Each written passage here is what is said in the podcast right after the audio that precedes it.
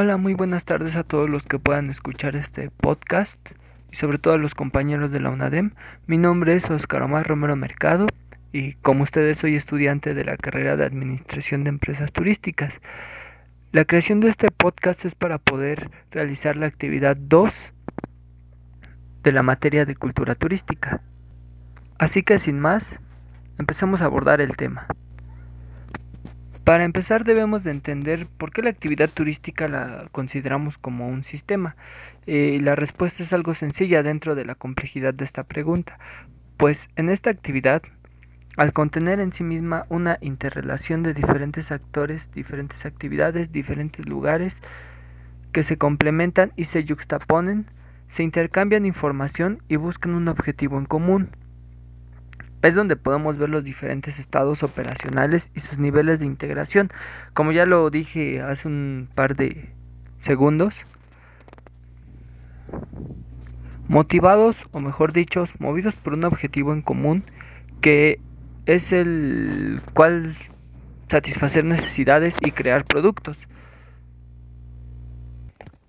Todo lo anterior nos es útil para poder aislar los elementos propios de estos sistemas y poder tratarlos como subsistemas o categorías, y la cultura que es uno de los subsistemas de los cuales nos gustaría poder tratar más adelante durante este podcast. Y también tratarla más aún como una dimensión.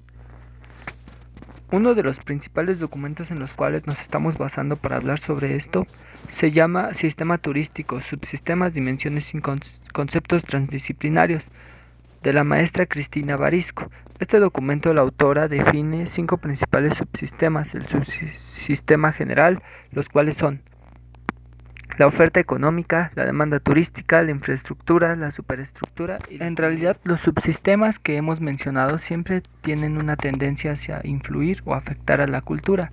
Por ejemplo, las superestructuras pueden regir las actividades que una comunidad receptora puede o no puede hacer en función de sus usos y costumbres, así como las infraestructuras pueden ayudar a tener acceso a los sitios protagonistas de la cultura incluirlos como parte de su oferta económica o insertarlos directamente en paquetes de demandantes de nuevas formas de turismo, tales como sería el ecoturismo o el turismo alternativo.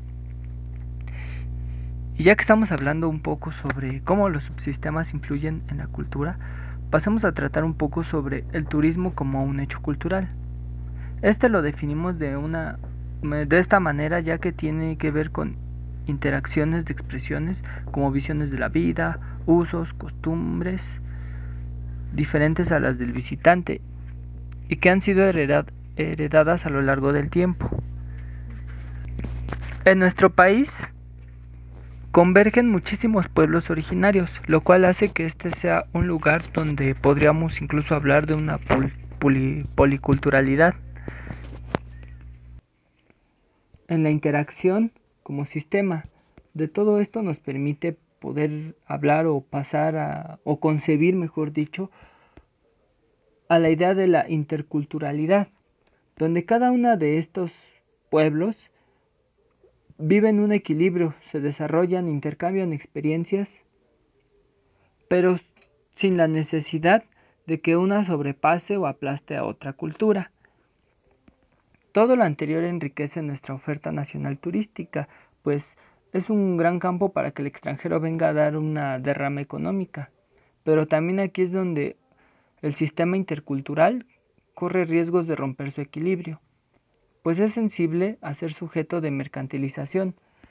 Eh, nos referimos a que las diferentes expresiones culturales se coincidan como un producto más para el mercado. De esta manera se desvalorizaría un poco su valor cultural. Otro de los peligros de los cuales corre es que la cultura involucione para adaptarse a las maneras demandantes turísticas actuales.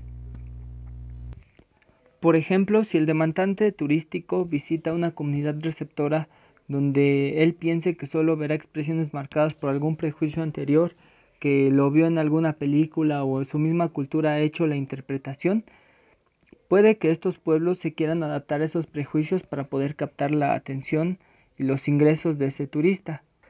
De esta manera hará como una especie de monopolización del turismo, rompiendo la interculturalidad.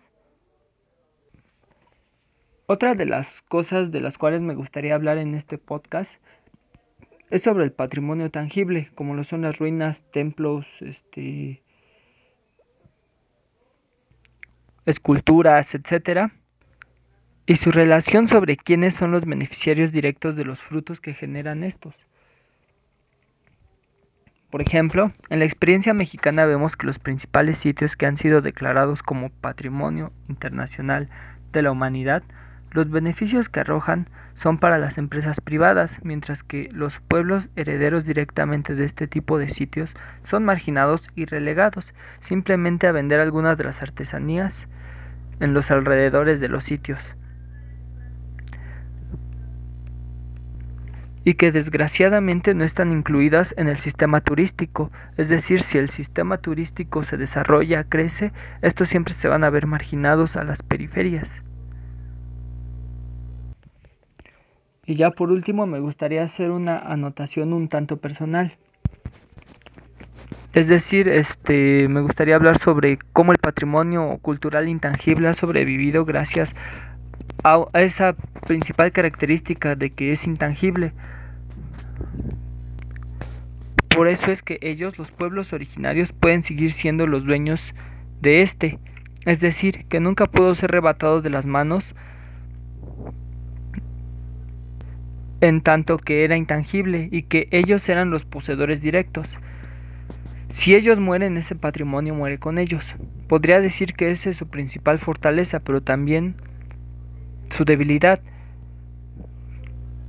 debido a que ya no es susceptible para una explotación masiva, pero su conservación es difícil, pues los poseedores, como ya se dijo, son excluidos de los sistemas y de los beneficios económicos que arrojan, vaya, los sistemas turísticos.